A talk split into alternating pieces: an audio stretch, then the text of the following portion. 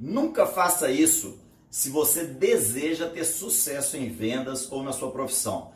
É importante demais. Eu vou te mostrar três erros muito comuns no mercado, até para você profissional que acha que não vive de vendas, acha que não trabalha com vendas, mas a sua produtividade, sua renda pode cair por cometer alguns erros que eu já cometi lá no meu início.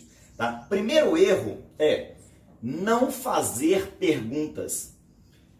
Esse erro de não fazer perguntas, o primeiro de todos é perguntar o nome do cliente. O segundo erro é responder as perguntas do cliente antes de perguntar.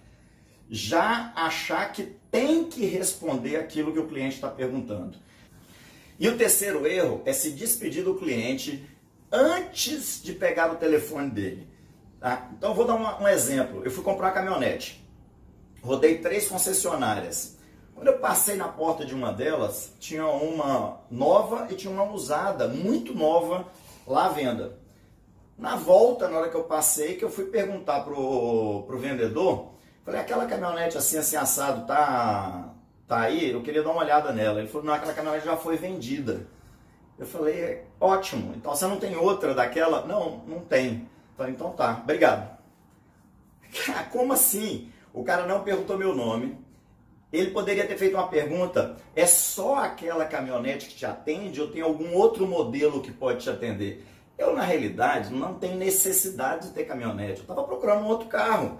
Então, se ele soubesse fazer uma boa apresentação de outro carro, quem sabe eu compraria aquele carro.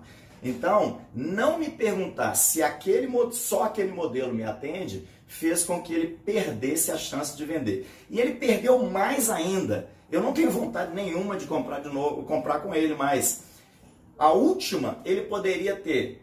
Olha, como é que é seu nome mesmo? Marco Aurélio. Ele falou, Marco Aurélio, eu vou encontrar um carro desse para você. Eu não tenho aqui na loja, mas eu dou um jeito de te ajudar a fazer um bom negócio. Mesmo que o senhor compre em outro lugar, pode até trazer o carro aqui para eu dar uma olhada para o senhor e dar minha opinião.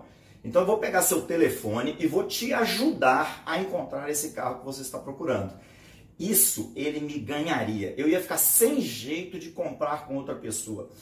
Então, me daria tempo, daria tempo para ele me mandar foto de outros carros, ligar em outras concessionárias para ver se tem algum negócio que dá para casar. Então, não é só no ramo de carros. Primeira coisa sempre perguntar o nome. Segundo, o cliente chega fazendo uma pergunta, não tem que responder exatamente o que ele perguntou. Você pode jogar uma pergunta por cima para manter o controle da situação. Lembra sempre disso. Quem pergunta, controla. Quem responde, naquele momento, está sendo controlado. Então, quando o cliente faz uma pergunta, devolve uma pergunta para ele para segurar o controle daquela situação e direcionar para onde os seus negócios, o seu trabalho interessa. Isso em qualquer situação, até com filho, com esposa, com qualquer pessoa. Tá? E o terceiro é nunca saia de perto de alguém que pode ser um possível cliente sem pegar o telefone e sem fazer algum tipo de promessa para ele real de que você talvez possa ajudá-lo.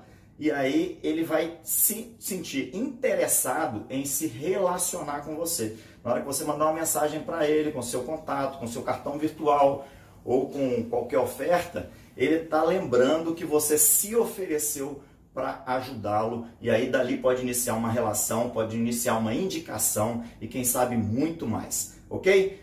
Muitas dicas sobre produtividade, empreendedorismo e vendas. E vou te ajudar a crescer o máximo que for possível, ok? Grande abraço